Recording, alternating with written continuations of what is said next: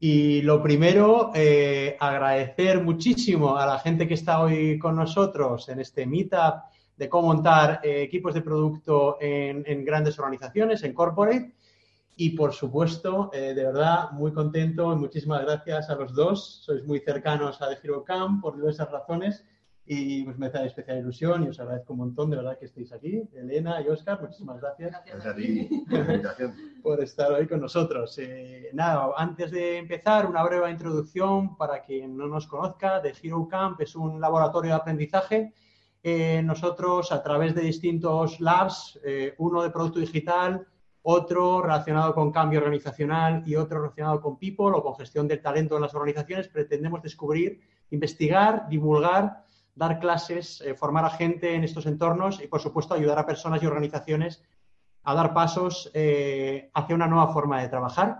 Básicamente, esto es quienes somos y como un poco parte de nuestra misión está en el divulgar el seguir explorando cómo lo están haciendo en determinadas organizaciones que nos parecen referentes y, divulgarlo para que eh, pues vayamos pasando entre todos haciendo una transición hacia una distinta forma de trabajar. Eh, y bueno, como parte de este propósito, este, está este propio Meetup, ¿no? Nos parecía muy interesante y es la primera vez que vamos a, hablar de cómo hacer producto, cómo montar equipos de producto en grandes organizaciones. Así que pues empezamos con ello. Eh, y ahí, bueno, lo primero me encantaría que os presentarais, que os conocieran eh, las personas que nos están escuchando. Entonces, bueno, ahí nada, que nos contéis un poco qué posición tenéis ahora, cuál es un poco eh, vuestra posición ahora mismo en el equipo en el que estáis, cómo habéis llegado ahí, ¿no? Y una última pregunta que siempre hacemos, que es cuál es vuestro superpoder en el entorno este de equipos de producto que, del que vamos a hablar hoy. Entonces, ¿quién empieza? ¿Empiezo yo? ¿Empiezas, Elena? Genial.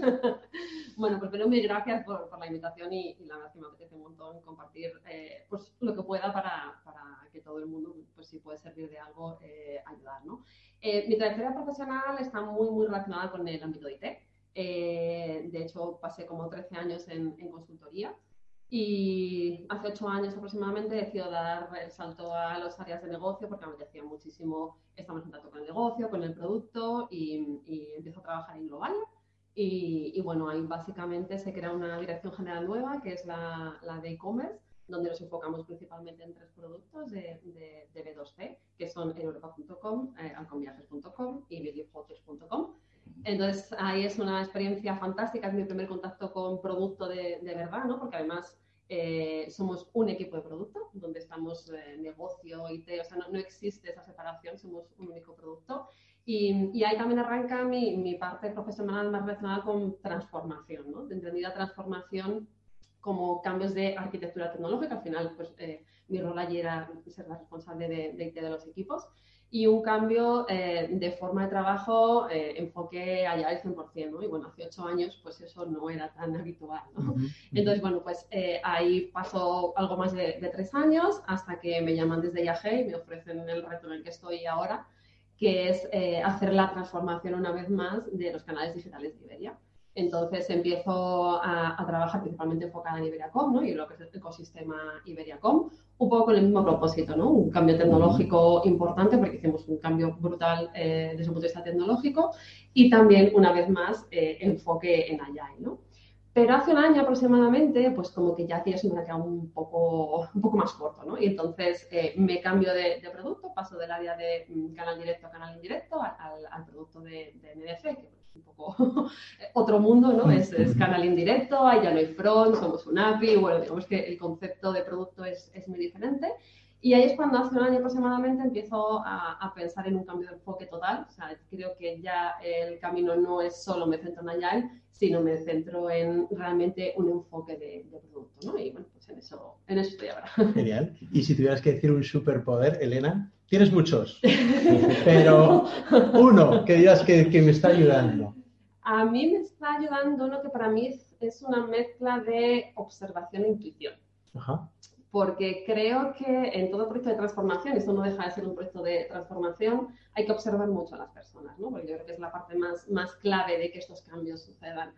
Y, la intuición, porque en una gran corporación donde pasan muchas cosas, hay muchas políticas, hay muchos stakeholders, creo que es importante esa intuición para saber eh, cuál es el siguiente paso Entonces, para mí creo que es el más importante. Parece que es muy importante. Genial, muchas gracias. Perfecto. Oscar, cuéntanos un poco. Pues yo la verdad que empecé, yo soy ingeniero de, educación, empecé como ingeniero y como desarrollador y pronto me metí siempre alineado mucho con innovación ¿no? en, y, en, proyectos nuevos. Y cuando, y justo en Telefónica, en el año 2009, cuando empezamos a hacer un poco de cambio a eh, innovación más centrada en el usuario, design thinking, trajimos gente también más de Estados Unidos, pues empecé a tener contacto con el mundo más de UX, ¿no? Y colaborando con proyectos con ellos, pues eh, se vio que mm, pues tenía también alguna capacidad que me hacía ser un buen researcher, ¿no? De, usuario. Entonces empecé trabajando más en la parte de user research y de ahí un poco también al tema de diseño de servicio y después fue muy natural también liderar equipos de UX, ser UX Lead de varias iniciativas pero siempre fui, como UX Lead, siempre fui un poco, un poco especial, porque siempre equilibraba mucho la parte de la tecnología. ¿no? Siempre fui un UX Lead muy cercano a hacer que las cosas fueran factibles ¿no? entre, las, entre las dos dimensiones. Entonces, al final fue muy natural, y al final que conoces más del negocio y más del negocio, vas tomando más decisiones ahí y era muy natural el salto a producto, ¿no? Para combinar esas tres dimensiones. Mira, lo que busca el negocio, la parte de experiencia de usuario, lo que busca el usuario, la parte tecnológica, ¿no? Y fue como todo muy gradual y muy natural, ¿no? Y luego desde entonces fue cuando ya di el último salto a producto, aunque ya hacía realmente, si lo pienso, producto antes, y ya cuando ya empecé a también llevar equipos de producto. Vale, vale. Y ahora mismo lo que haces es llevar... Yo ahora mismo soy responsable de producto en lo que es la iniciativa de Movistar Home y ecosistema del hogar. Perfecto. Que ahí son varios equipos, sí. varios equipos de producto. Entonces tenemos, bueno, es, eh, realmente es un equipo de producto con varias áreas en las que se trabajan y también, como también decía también Elena, ¿no? Hay mucha relación con otras áreas de, Telefónica. Genial. Ahora, ahora seguramente después ahora te preguntaremos un poquito más a ver cómo estáis distribuidos y demás. Y tu superpoder, Oscar, también pues tienes muchos que lo sabemos. Eh, dinos uno que te está ayudando. Yo sí lo destilo, yo sí me destilo a mí mismo, siempre digo, llego a la conclusión de que realmente solo tengo un superpoder, ¿no? que es la capacidad de síntesis y clusterización. Al final, no sé, yo con cualquier cosa cojo y eh, organizo, estructuro, ¿no? Y luego siempre intentar mantener un mucho nivel de energía. O sea, eso voy a hacer para tener ese importante nivel de energía en todo lo que haces. Que también es bastante interesante, ¿no? Para, para vuestras posiciones. Genial, eh, muy bien. Esto, con esto ya os conocemos un poquito más. Pues me gustaría dar el siguiente paso, ¿no? Ahí yo creo que el siguiente paso, eh, conozco un poco eh, el momento en el que estáis y me parece muy interesante. Creo que estáis viviendo momentos diferentes. Me encantaría que, que los, eh, pusiéramos o que los expusiéramos, ¿no? Que la gente vea en qué posición estáis, en qué momento de la formación de equipos de producto estáis, que conozca un poco. Ya sabéis que nuestro, una de nuestras intenciones siempre es provocar, provocar a las personas para que den un salto hacia adelante en los equipos de producto. Creemos que es muy interesante si indagamos un poquito más y conocemos exactamente el momento en el que estáis viviendo. ¿no? Entonces, Elena, si quieres, empezamos por ti. Eh, ¿Nos puedes contar ese momento que nos has dicho ya un poquito antes, esa, esa transición desde ese liderazgo que tienes de un equipo de tecnología de unas 60 personas? Eh, ¿Qué es lo que pasó, ese clic que nos has dicho antes, qué es lo que pasó para darte cuenta de que había que hacer un siguiente paso, una, esa evolución en lo que casi ya empezáis a decir que es equipo casi más de tecnología hacia producto, ¿no? ¿Nos puedes contar esa, esa, transición y dónde estáis ahora? Me parece muy interesante porque creo que hay muchas organizaciones que pueden estar como a punto, replanteándose y para que empiecen a dar esos, esos pasos. Claro. Bueno, yo siempre lo, lo describo como que llegamos a un punto en que nosotros tenemos una perfecta churrera de generar puntos de historia.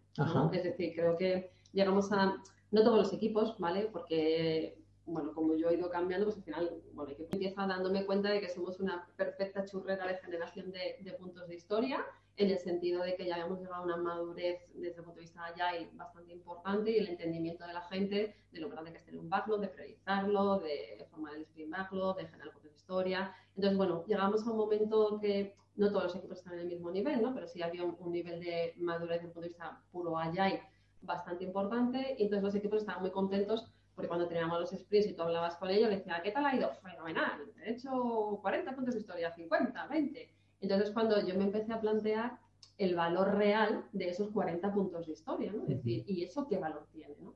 Entonces, al final nosotros teníamos como un salto cuántico desde las KPIs eh, high level de rentabilidad, de channel shift, de visitas, de integraciones, había un salto cuántico entre eso y los puntos de historia, ¿no? Entonces no, no, no éramos capaces de machear eh, realmente el valor, ¿no? Y si haciendo otra cosa, pues esos puntos que generásemos iban a, dar más valor. Claro, parecía como lo que dices, como se estaba trabajando, parece que estaba a mucha velocidad, que al final era como estoy realmente atacando los, los KPIs que, que, tengo que atacar. ¿no? Estoy resolviendo, estoy añadiendo valor de verdad, porque yo creo que al final también el Agile se ha malinterpretado mucho, ¿no? Entonces todo el mundo dice, no, entrego valor pues, o no, no sé, porque depende si lo estás midiendo, estás viendo realmente que, eres capaz de, accionar todas esas KPIs que nosotros desde el high level hasta los puntos de historia no tenemos mucho más. ¿no?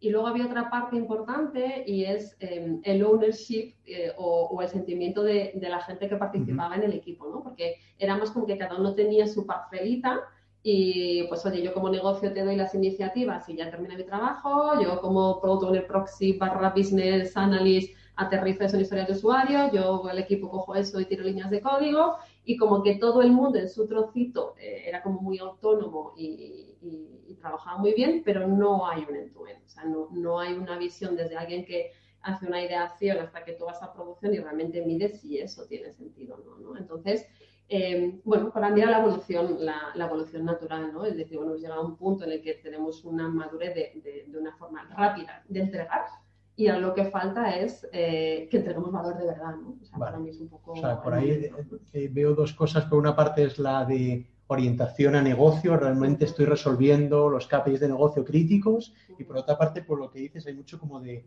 equipo, ¿no? O sea, hay un sentimiento un poco de cascada por una parte y otra que parece que, está cada uno con lo suyo, pero no es un equipo, que son de alguna forma piezas clave. lo que puede ser un piezas, pero no es un equipo de pero no es un equipo es un sentimiento de Qué bueno. Y un poco, y entonces lo siguiente que estáis haciendo, un poco la transición, ¿cuál es? ¿Nos puedes dar dos claves de forma resumida de, y entonces, ¿qué estáis haciendo? Pues entonces, básicamente lo que estamos haciendo es, como nosotros no tenemos equipo de producto como tal, ¿no? O sea, en, Iberia no hay, no hay equipo de producto, está el negocio que es Iberia y te, que no somos ni Iberia, somos IAG. un doble salto por tal, es que ni siquiera somos la misma empresa.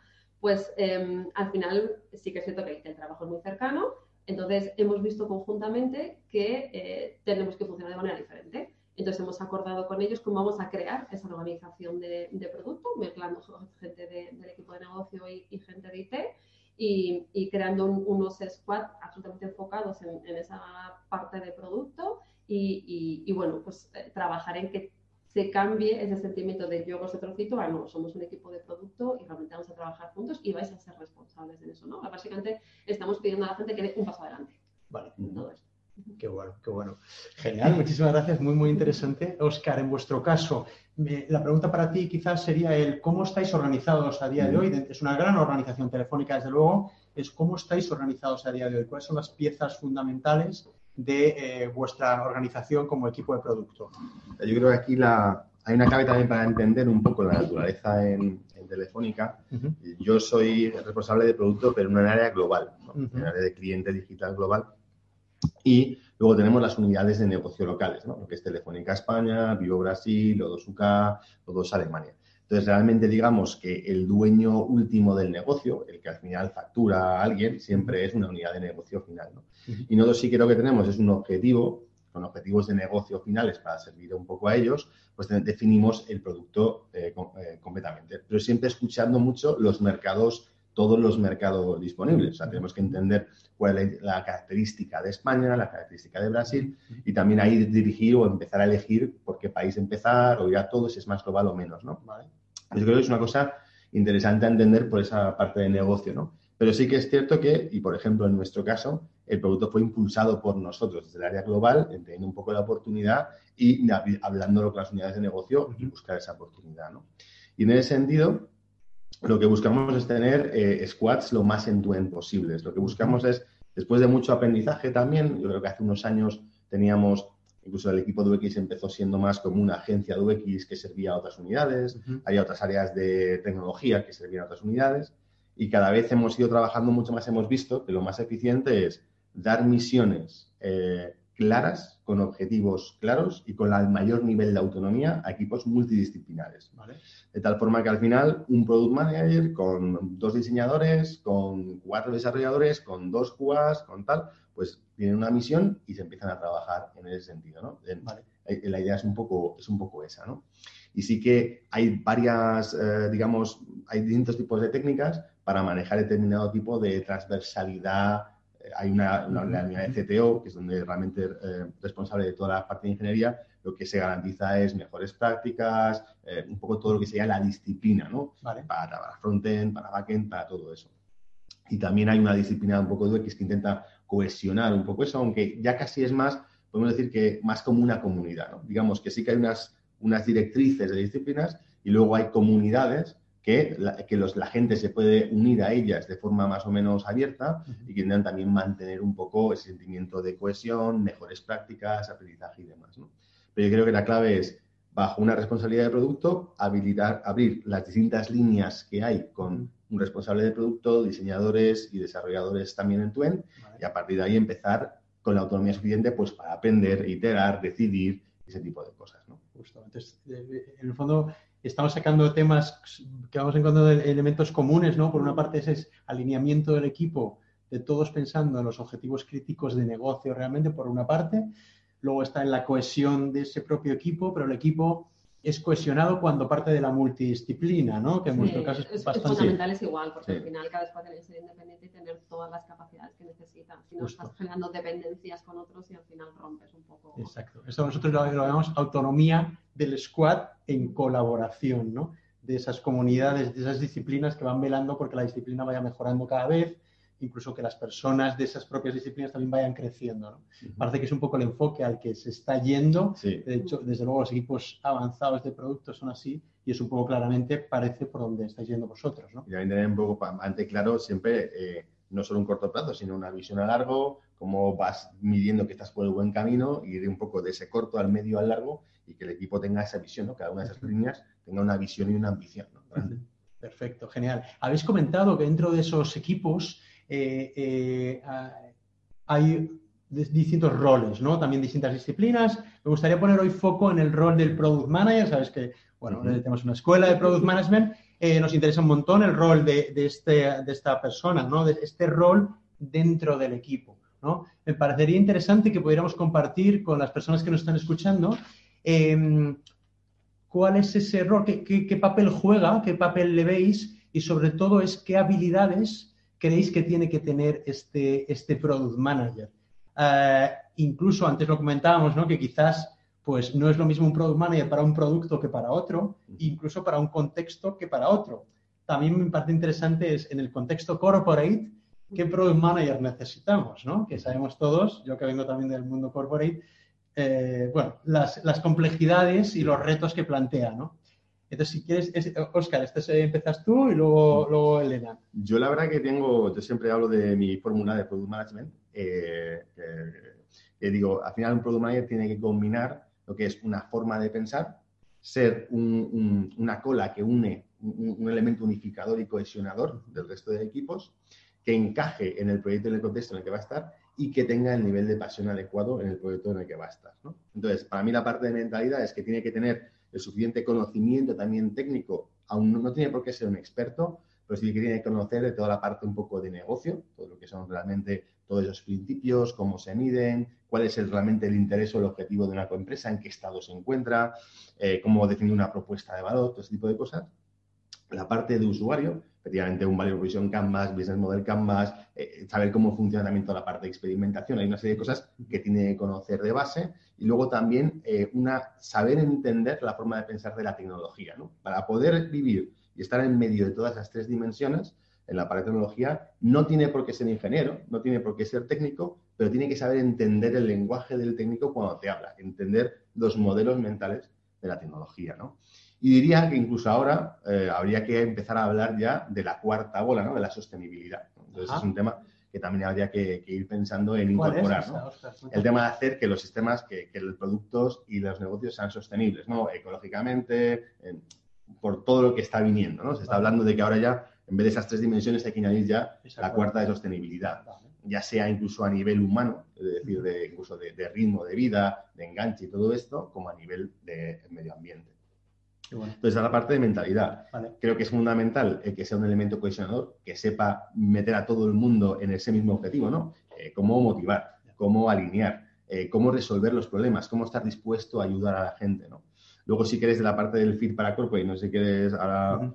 Pero, y la, y la última parte, la parte de pasión, es que eh, al menos tiene que haber una sintonía entre alguna ambición o motivación personal profesional fuerte con lo que el producto va a hacer. Si consigues eso, es la, energía de ese product manager, ¡boom!, se maximiza, ¿no? Entonces, y si no lo tienes, puedes tener un product manager bueno y eficiente, pero no está dando ese 100%, ¿no? Ese ir más allá. Perfecto, qué bueno. Y Elena, desde tu experiencia, además eh, sé que estáis en proceso de incorporar product managers, ese rol dentro de la forma de vuestro equipo de producto.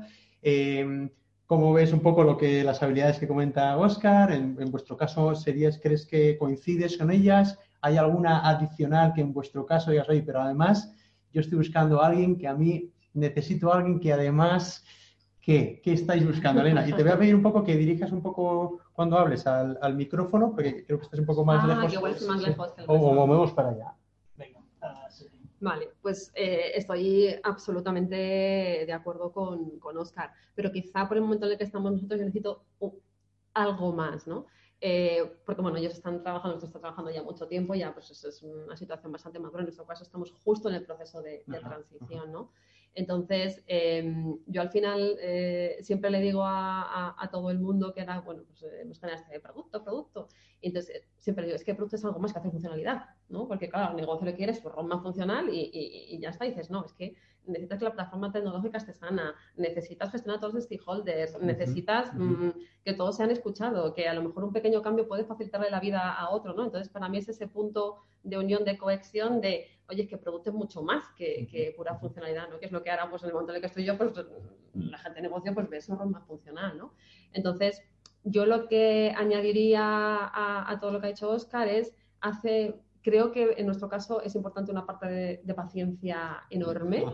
Porque los tiempos en corporate se miden en meses barra años, no se miden en, semanas. Entonces, cuando además estás en un proceso de transición, pues eh, todavía más, ¿no? Eh, una parte muy importante de empatía, pero cuando estás en un proceso de transición hay mucha resistencia, entonces, eh, pues mucha gente tiene reacciones que son más relacionadas con eh, miedo, inseguridades. Entonces, sí que en este momento yo, eh, y, además que creo que lo he conseguido, tengo una persona fantástica en el equipo y, espero que, se incorporen más, ¿no? Esa parte de paciencia, esa parte de, empatía y sobre todo de flexibilidad, porque es que estamos arrancando. Entonces, las cosas ahora van por aquí, pero es que igual mañana tienen que ir por ahí, ¿no? Entonces, yo creo que en nuestro momento estos también son añadidos, ¿no? Que, que yo necesito porque bueno, pues por el momento en el que estamos, creo que esos skills también ahora mismo nosotros lo necesitamos para hacer que todo esto arranque. Absolutamente, ¿no? Yo que he vivido mucho en el mundo corporate, esa paciencia, ese saber que muchas veces no, no va tan rápido como quieres, que tienes a tantos stakeholders con los que lidiar, tantas interacciones que tienen que estar bien y sanas para que el producto vaya adelante, es súper relevante, ¿no? Y quizás uno de los puntos más diferentes frente a un mundo más startup que tiene sus cosas también. Eh, no el mundo startup es el ideal y el corporate no. Cada uno tiene sus tensiones, su contexto, ¿no?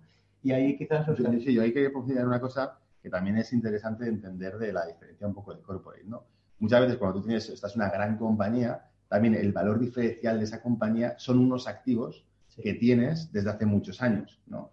Entonces, por ejemplo, en el caso de Telefónica también, claro, tú tienes el activo de que tienes cuatro millones y medio de clientes en fusión, tienes un servicio de televisión, tienes un servicio móvil, una conectividad y varias cosas que ya tienes, ¿no? Entonces, si tú quieres construir cosas nuevas que aporten valor al usuario, den más negocio, es muy normal, es muy habitual que tengan una relación, o sea, que sean un incremento o que al final vengan derivados de eso. No haces algo tan radicalmente nuevo que es diferente, hay algunos que sí, pero muchas veces están muy relacionados.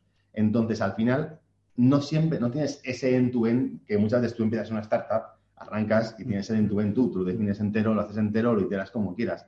Cuando tú tienes la dependencia con un activo que además es esencial en la compañía, que te está dando realmente la base del negocio y dependes de él, pues todo este tema de la, habilidad relacional, la habilidad de entender esos stakeholders, pero entender que también son la base del negocio, ¿no? De convencerlos para probar cosas un poco diferentes y tener toda esa relación, que es lo que llamamos muchas veces politics, pues es algo muy importante. De hecho, yo siempre cuento la anécdota de que cogiendo uno de estos frameworks de priorización de producto, que es el framework RISE, ¿no? De Reach, Impact, Confidence and Effort, pues eh, le, añadimos la dimensión P, creamos el price con el politics por delante, ¿no? Entonces, porque ahí era una de las dimensiones realmente muy relevantes. Hay cosas que a veces tienes que hacer o equilibrar justamente para conseguir que todas las áreas vayan involucradas, ¿no? Entonces, hay veces que hay perfiles que por la situación del proyecto, incluso te interesa una persona que venga mucho del mundo startup, aunque, como bien decía Elena, si estás saliendo del mundo startup, tienes que educarte mucho en la paciencia, porque los ritmos son un poco diferentes, son otros, ¿no? De hecho, bueno, en nuestro área somos, somos bastante rápidos, ¿no? Eh, eh, para, para, ser corporate. De hecho, Chema Alonso, yo trabajo bajo Chema Alonso y nos, nos, impulsa mucho los tiempos ¿no? y nos acelera mucho, pero no es lo mismo una startup. ¿no? Eh, y a veces interesa meter a gente startup y a veces a gente que venga más de corporate o de consultoría, que sepa manejar muy bien todas esas relaciones. ¿no? Depende mucho de la situación del proyecto, del resto de perfiles, para jugar un poco con esa diversidad, ¿no? esa, eh, porque tener un equipo lo más diverso también posible. Qué bueno. No sé si, Elena, querrías eh, añadir alguna dimensión de esta parte de y, qué puede diferenciar el gestionar en el Product en Corporate, qué otro tipo de aspectos son relevantes. Has mencionado ya antes alguno, ¿no? La dificultad que tiene. primero, em, que tú estás muy lejos de los que están arriba, ¿no? entonces, en una startup tienes al CEO ahí cerquita, ¿no? Yo al CEO de Iberia creo que lo he visto dos veces. además, en, comités de inversión donde que aprobar el dinero para hacer cosas, ¿no? Entonces, em, te pierdes mucho, ¿no? De, lo que es esos objetivos de empresa hasta tu mundo, de tu trozo de producto y, cómo contribuyes ahí en, la organización, ¿no? Entonces, sí que yo creo que el, intentar eh, minimizar esas dimensiones creo que, sí es importante, ¿no? Y, sobre todo, pues que luego además hay mucho procedimiento. Yo estoy metida en un governance y un. Es decir, nuestros tiempos, y creo que hemos llegado a un nivel de eficiencia máximo, es dos semanas de sprint y dos semanas para poner en producción ese sprint pasando todos los procesos burocráticos. Entonces, eh, bueno, quiero decir, hay que gestionar otras dimensiones más del día a día, más administrativas, más burocráticas, que bueno, pues alguien yo creo que media más de startup no, no entiende que tarde dos semanas en poner en producción algo que has hecho en dos semanas, pues sí, y eso es muy importante. Y, bueno, pues los ritmos que decíamos que son muy distintos y, esas politics, esa gestión de stakeholders, creo que se lleva una parte muy, muy, muy importante de, tu tiempo y del product manager, ¿no? Y, y, hay que tener ese resilience para ser capaz y el entendimiento de dónde estás y, no agobiarse. O sea, quiero decir, esa es una parte tan importante como la otra de hacer producto, como esa ideación, como eh, esos Kanban, como esos, es todo igual de importante, porque si haces eso, pero no gestionas esas políticas, esos stakeholders, no, no funciona. Qué bueno. Bueno, pues casi ya estamos llegando al final. Hay dos preguntas antes de acabar, una que me la he saltado yo, que es la de, oye, parece, yo tengo la sensación de que ahora se habla más de producto. Eh, siempre ha habido, ¿no? Yo fui product manager hace 20 años. Eh, hace 20 años ya, ¿no? Es cierto. Es verdad que la posición que pude tener yo en Telefónica también como product manager cambia radicalmente respecto a esos roles que habéis definido a día de hoy de product management, pero tengo la sensación de que eh, se habla cada vez más de producto, no solo del rol de product manager, de estos equipos de producto, como decíamos, más orientados a negocio, cohesionados y demás. Y la pregunta que os lanzo es, ¿y por qué ahora? Eh, ¿qué, está pasando ahora? O sea, ¿qué circunstancias se dan? ¿Cómo lo veis vosotros? O sea, ¿estáis de acuerdo conmigo en que eh, se habla más de producto ahora? la, pregunta sería, ¿por qué? yo lo que veo es, no es si de producto como tal, ¿no? Pero sí es el rol, ese rol de product manager sí que se necesita un poco ahora. Yo creo que un poco lo que ha cambiado eh, es que yo veo de, veo de un sistema antes que, que tú podrías permitirte pues tener un tiempo para pensar lo que quieres hacer, con tus investigaciones de mercado lo que quieras y definías unos requisitos, tardaba seis meses en desarrollarlos, que luego eran otros tres o seis meses en desplegarlos y tal, y bueno, más o menos el negocio sobrevivía. Yo no sé si ahora, por el contexto mucho más cambiante, por un aumento de la competencia, por un aumento de toda la digitalización, por cómo se incentiva también el mundo startup, que te viene mucha gente que te puede eh, competir contigo en algunas áreas muchas veces, pues al final hace que tienes que lidiar mucho con la incertidumbre. ¿no? Es decir, hay una cosa que cambia que es, eh, y ya no es solo en el Agile, que son sprint a sprint, sino que todo el proceso, desde la definición, la ideación, el probarlo, el iterarlo, pero en tu end, o sea, no el que vayas haciendo sprint a sprint, sino todo el, tu planteamiento de producto puede cambiar mes a mes. Entonces, y eso hace que fuera inevitable, al menos un rol que fuera haciendo un poco esto, ¿no? Que sepa qué significa experimentar, qué significa probar cosas, cómo puedo saber que lo que estoy haciendo esté bien, sabiendo que puede cambiar además en un mes o dos meses, que alguien puede entrar y cambiarme. Empiezas a, ser imprescindible que el desarrollo esté mucho más dentro, que UX esté mucho más dentro. Tienes que empezar a ser mucho más design céntrico, user centric, porque si no, eh, claro, eh, pierdes gran parte del valor. Entonces, yo creo que eso sí que ha pasado. Todo es mucho más incierto y más rápido. Ajá. Qué bueno. Sí, desde luego lo que estás describiendo creo que yo cuando era product manager no, no lo hacíamos del todo, es cierto, es cierto, es cierto. Y el contexto de aquel es verdad que tampoco la gente se planteaba como que no había otra cosa. Lo bueno es que ahora ya estamos viendo referencias, no solo por lo que está pasando, sino que estamos viendo ya otros equipos, estamos viendo cómo lo hacen y vemos que, puede ser un camino, ¿no? Una solución. Elena, ¿cómo lo ves tú? Yo veo varias cosas, un poco por, por no repetirme, porque Oscar obviamente lo cuenta fenomenal. Eh, en, nuestro caso sí que están influyendo bastante todos los programas de innovación con startups. ¿no? En nuestro caso tenemos un programa que es Hangar 51, que es de IAG, no es solo de Iberia, es, a nivel de, grupo, a nivel de IAG, eh, pero que, luego cada una de las ojos tiene, tiene sus programas. ¿no? Entonces, creo que ya vamos por la tercera o la cuarta edición y entonces como que la gente empieza a ver, pues un poco lo que decía, que, ostras, que, hay cosas por ahí que, a lo mejor pueden pegar fuerte, ¿no? Y, y, hay, que, y hay que espabilarse.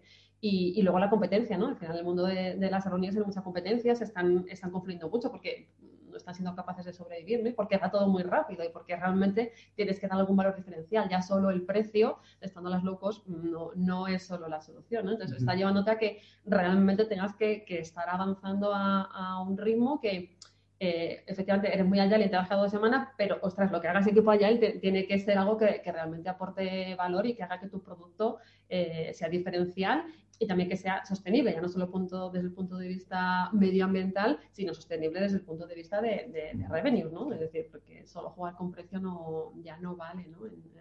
por lo menos en nuestro entorno. Entonces, bueno, yo creo que todo eso está potenciando que haya ese cambio. Aparte que también en los equipos que quizá ya son más allá y maduros, es como el siguiente paso, ¿no? Porque ves que realmente es lo que te falta, ¿no? Entonces, bueno, pues creo que por ahí van un poco dos líneas que, están empujando.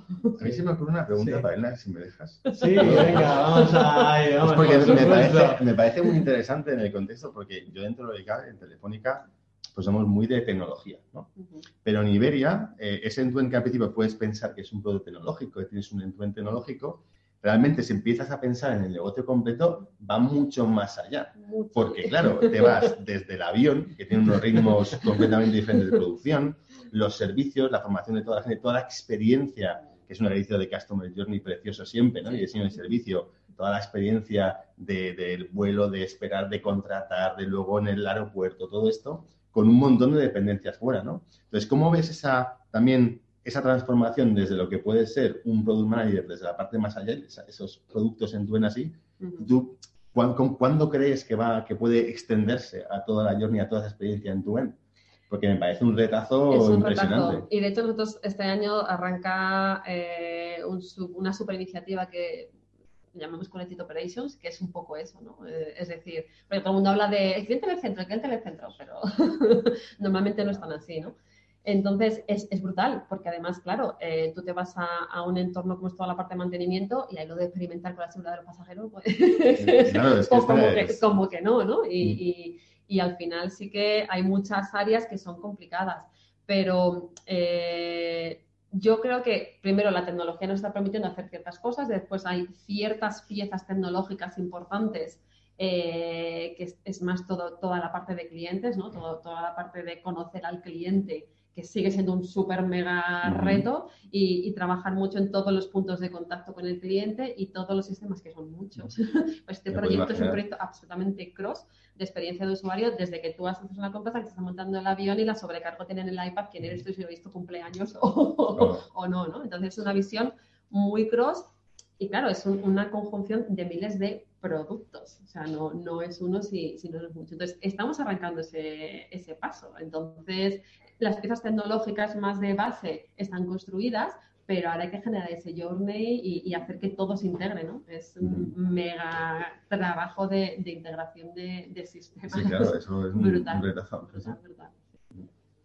Pero bueno, arrancando ¿eh? estamos. No, no, nada, ya sabéis que aquí esto es fresco y tenemos que tiene que ser así, eso es muchísimo mejor. De hecho, ahora vamos a, eh, os voy a hacer una última pregunta y vamos a dar paso a al menos algunas preguntas que ya nos han ido lanzando a través del chat, eh, también para que las podáis responder porque la última pregunta que yo tengo para vosotros es algo que quería ahora que os dirigierais a las personas que nos están escuchando. Nuestro propósito está muy relacionado con el crecimiento de los equipos y el crecimiento de las personas.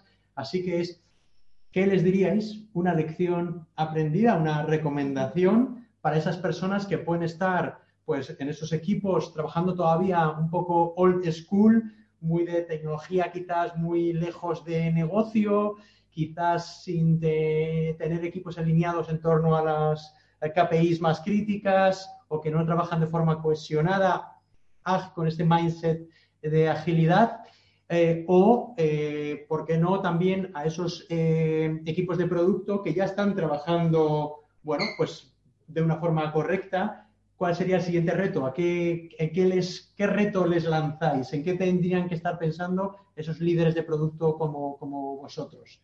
Esta es para ellos, para la audiencia, eh, una recomendación que seguro que les vendría bien. ¿Qué, qué diréis? Una cada uno. Elena. Pues yo diría, aprovechando la frase esa de Be Water, my friend, yo diría Be Product Virus, my friend. creo que, que, que, en un momento en el que tú quieres arrancar cosas, te tienes que convertir en, en un virus. ¿no? Entonces, eh, yo lo que hago, que me ha funcionado siempre bien, no solo para eso, sino para muchas cosas, si alguien lo prueba, que me diga si, si le funciona, es yo cuando hace un año visualicé que, teníamos que ir para acá, em, me puse a hablar de producto a todos Dios. Es decir, a mi jefa, a la gente de mi equipo, a mis compañeros, aproveché todas las oportunidades. Además, me, fui a vuestro, a, vuestro curso de Digital Product Manager y todas las semanas le hablaba a todo el mundo de lo que hacíamos, ¿no? Eh, y entonces empiezas a generar esa envidia sana, ¿no? Porque tu compañero también quiere. Y ya tu compañero también le habla a tu jefe. Y ya eh, tu jefe habla con su jefe. Y ya es como que siembras un terreno para ayudar a que empiecen a producirse cosas, ¿no? Porque cuando ya estás ahí, pues eh, tienes otro momento, pero cuando quieres generar, eh, be product virus, my friend, o sea, eh, que la gente eh, se enfoque en empezar a generar esas semillas y tener un plan. O sea, yo creo que se improvisa mejor desde un plan que desde la nada, ¿no? porque mientras vas generando eso, tienes que ir pensando cuáles son los siguientes pasos que quieres dar para que eso se produzca, ¿no? y, ese analizar todos estos stakeholders y ese buscarte, buscarte compañeros de viaje, ¿no? Para mí la parte de qué compañeros de viaje tienes en esto es súper importante, ¿no? Entonces, bueno, ya no, no, voy a centrarme más en eso porque se nos va el tiempo, pero tener un plan, en un plan porque es, es, importante también. Qué bueno. Y os puedo asegurar que, que, ha inoculado el veneno muy bien, ¿eh? porque lo que está pasando en Iberia, lo que se respira, de lo que se habla, la verdad es que es una maravilla ver ese, esa transición, el cómo se está expandiendo ese pues virus. ¿eh?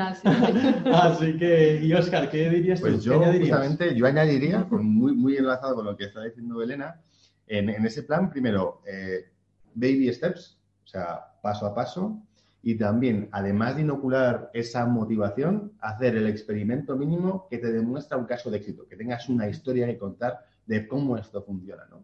Y eso también contribuye a tu historia. Es, es, es, algo apasionante, es algo, es una forma mejor o más motivadora de hacer las cosas, pero paso a paso voy demostrando además con pequeños experimentos que puedes hacer con la gente más cercana, con tu equipo más cercano, aunque estés trabajando de una forma no completamente tal. Y poco a poco demostrar de lo que tú quieras hacer diferente, hacer un experimento y demostrar que eso aporta un valor también a la compañía, porque así tienes una historia mejor de contar. Y luego también lo que decíamos antes, ¿no? Siempre mucha eh, resistencia a la frustración, o sea, paciencia y resiliencia, ¿no? Exacto. Y en relación con los baby steps, también tengo que decir que lo he vivido en persona. Cuando yo estaba en Telefónica, recuerdo cuando hace unos cinco años ya estabais introduciendo el proceso de sprint design y lo decíais así. Empezasteis por uno, que más lo, lo viví de cerca cuando estuve allí, y también se estaba inoculando el veneno de esa forma. O sea que también de alguna forma lo viví un poco de cerca. Puedo decir que esto está pasando de verdad. Vale, pues ahora lo único es ya, y para ir cerrando, sí que nos gustaría responder alguna de vuestras preguntas. Tenemos alguna por aquí, vamos a seleccionar algunas. Eh, el resto, de todas formas, eh, si os parece bien, pues también las respondemos. Seguro que se las pasamos a, a Elena y a Oscar y, la, responden, ¿vale? Eh, entonces, bueno, nos llega por aquí una pregunta que es cómo se consigue convencer a los dinosaurios, a los stakeholders dinosaurios, ¿vale? Eh, eh, otros los llaman monolitos y otros los llaman no sé cómo, pero de adoptar o probar nuevos frameworks. De, alguna forma, algo ha dicho Oscar en esa línea, pero es, esto, sois líderes de transformación, estáis cambiando, vais por delante porque os conozco. ¿Cómo conseguís que esas cosas vayan pasando? Algo habéis dicho ya. ¿Algún otro de convencer a esos stakeholders que en los corporate hay muchos? Hombre, yo creo un poco la línea de lo que decía Oscar. Eh, si empiezas, empieza en el entorno más favorable posible. yo creo que eso es importante, ¿no? Porque si te vas en el, al peor escenario, pues te va a costar más. Pero si empiezas por una situación más eh, donde hay stakeholders que, que son más afines, Em, después es que es envidia sana. yo es que esto lo he vivido muchas veces, ¿no? O sea, de empezar a poner paneles por todos los sitios, tal, y la gente que mira y dice, ¿esto qué es, no? Y, y al final convences con resultados, que es lo que decía Oscar, ¿no? Haz un ejemplo, mira los resultados. En nuestro caso pasamos de, de tener revistas que nos éramos incapaces de hacer en menos de dos o tres meses a entregar cada dos semanas, a, a, a ver cómo esos KPIs, aunque no hay esa relación, ves que aquello va evolucionando y dices, bueno, pues hay un ejemplo claro y, unos beneficios claros. Entonces yo, yo siempre empezaba por un entorno un poco más afín y a los que son más resistentes les he dejado por un poquito después porque ellos mismos están viendo lo que está pasando y están viendo los resultados en su vecino, ¿no? Entonces, a partir de ahí toda la gente eh, eh empezó a decir, yo también quiero ser allá y veniros y contadme, ¿qué tenemos que hacer para...? ¿no? Entonces, como que, que, al final esa envidia sana se va produciendo y hasta los más resistentes empiezan a verles el, el valor, o por lo menos esa es mi experiencia. Funciona, ¿no? Eso funciona. A mí eso me ha funcionado. Yo creo que ahí sí que es cierto que o sea, hay gente que tiene mucha resistencia a cambiar, ¿no? Y, y, al final, si tú tienes una compañía en la que todos los stakeholders están en contra, es muy difícil cambiar. O, o viene algo de arriba o al menos tienes que tener algún aliado. Entonces, hay que descubrir esa, ese stakeholder que decía Elena como más favorable al cambio que justamente le haga brillar más. Es decir, eh, ahí consigues que se demuestre con esa actitud y con ese cambio eso funciona, eso cambia un poco otro ritmo y vas poder ir teniendo más influencia e ir contagiando, ¿no? Yo siempre hablo, esto es una cosa que también nos, nos dicen mucho, ¿no? Nosotros no solo hacemos nuestro producto, sino también estamos transformando una compañía. Y de alguna forma tienes tu roadmap de producto y tu roadmap de transformación de la compañía.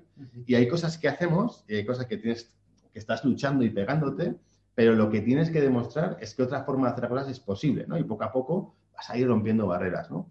Pero siempre tienes que tener también a, encontrar a, ese stakeholder favorable que va a hacerte impulsar también ese camino y poco a poco. Es como es otro tipo de estrategia también incluso de producto para conseguir que eso permee. Qué bueno. Yo noto quizá que, por si, ayuda a la gente, yo cuando empecé a trabajar para Iberia hace cuatro años, nadie hablaba de Agile, o sea, nadie se hacía Agile. Y ahora el 50, más del 50% de, de, nuestro presupuesto se ejecuta con proyectos Agile. En, en una organización que, que, bueno, pues puede ser muy ejemplo de, de dinosaurio. Entonces, las cosas se, se, consiguen. O sea, yo creo que, que, es importante, eh, pero con los tiempos de las corporates, ¿no? Que se miden en años. Entonces, cuatro años después, nosotros ya solo presentamos proyectos con presupuestos Agile que son presupuestos de, de, equipos allá, y ¿no? eso era absolutamente impensable hace, hace cuatro años. Y porque empezamos, bueno, pues en, en, ese área favorable que ayudó a que todo eso pasase y ya los demás se han aprovechado de esa inercia y nosotros ya no presentamos los típicos business case de proyectos con fecha inicio, fin, no, esto no acaba nunca. Esto es un producto, no es un proyecto, ¿no? Entonces, eso ha pasado en cuatro años y, y más del 50% que, que nosotros manejamos ya se maneja como, como proyectos Agile, que, que, que, bueno, pues es un cambio relevante. Muy bueno. muy, muy, bueno. genial. Podemos pasar a, a, una siguiente pregunta que nos lanzan, que es el cómo, uh, ah, bueno, igual la otra, Javi, la anterior, eh, ahora vamos por esa, es cómo, cómo combinar de alguna forma, cómo se puede gestionar la autonomía que implica el trabajar en equipos autogestionados, llamamos los squads, ¿no? Por entendernos todos, en un corporate. O sea, ¿cómo encaja eso? ¿no? Un equipo que es como autónomo,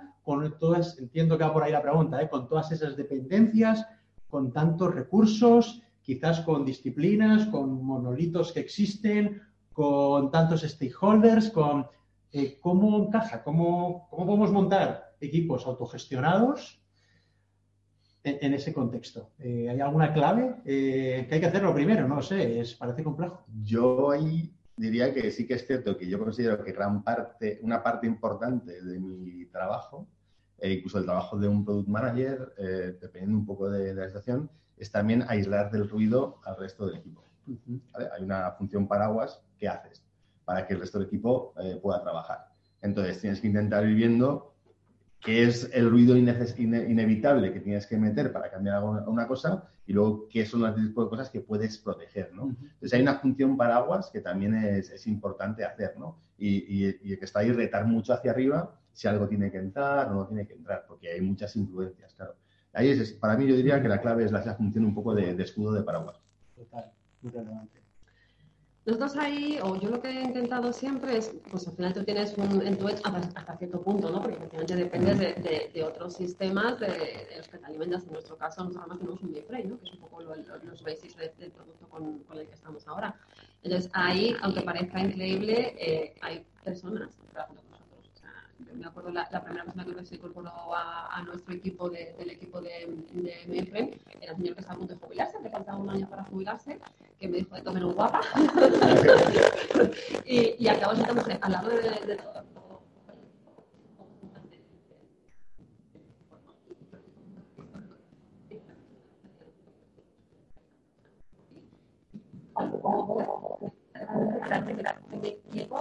En tu en ahí era la de la que ni idea con, pero, es.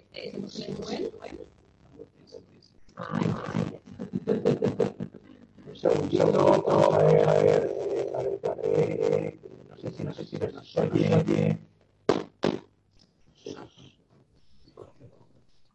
La red.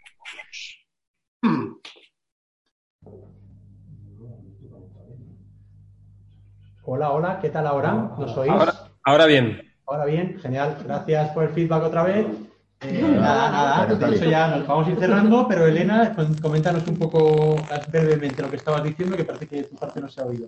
Sí, em, en nuestro caso, y, bueno, también un poco facilitado porque, porque sí que se toca nuestra responsable de delivery, pues favorece todo eso, ¿no? Pero hemos montado muchos equipos multidisciplinares hasta el máximo que, hemos podido, porque incluso la gente de Memphis se, ha incorporado y ha sido parte de, de Squad, ¿no? Para conseguir ese, ese end Y luego, pues, pues eh, un poco lo que decía Oscar, ¿no? Al final hay que lidiar con otros muchos eh, stakeholders más o menos favorables y, bueno, pues el rol de Product Manager eh, es ahí clave para que si te tienen que dar otros para hacer cosas, pues eh, intentar, intentar conseguirlo.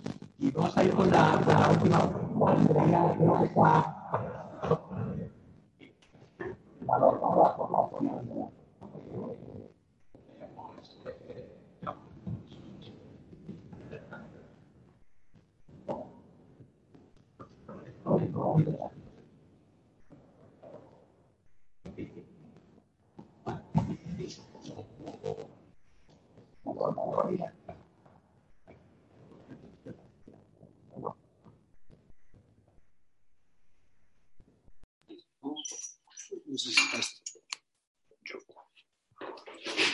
Hola, a ver qué tal. Ahora ya estamos, ya estamos acabando casi. Ahora.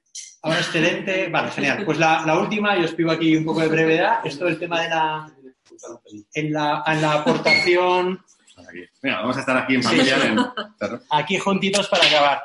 En la aportación de, en esta, la última, una de las preguntas era eh, cómo podemos lograr esa aportación de valor, cómo podemos contribuir desde nuestros roles de liderazgo de producto a esa aportación de valor. Como, ¿Qué diríais? Algo de forma breve ya para ir terminando, para responder esta última pregunta. Yo, por ejemplo, yo lo que veo, claramente tienes que definir y poder tener eh, datos de la, tu métrica más importante, tus métricas más importantes, y tener un mapa de cómo se correlacionan con las métricas de negocio finales, ¿no? Ingresos o tal, de lo que gusta un poco la compañía. Entonces, igual tú no tienes el detalle final de toda la parte de ingresos, pero sí puedes tener una métrica relacionada con eso, de recurrencia de tu producto, demás que debería correlar.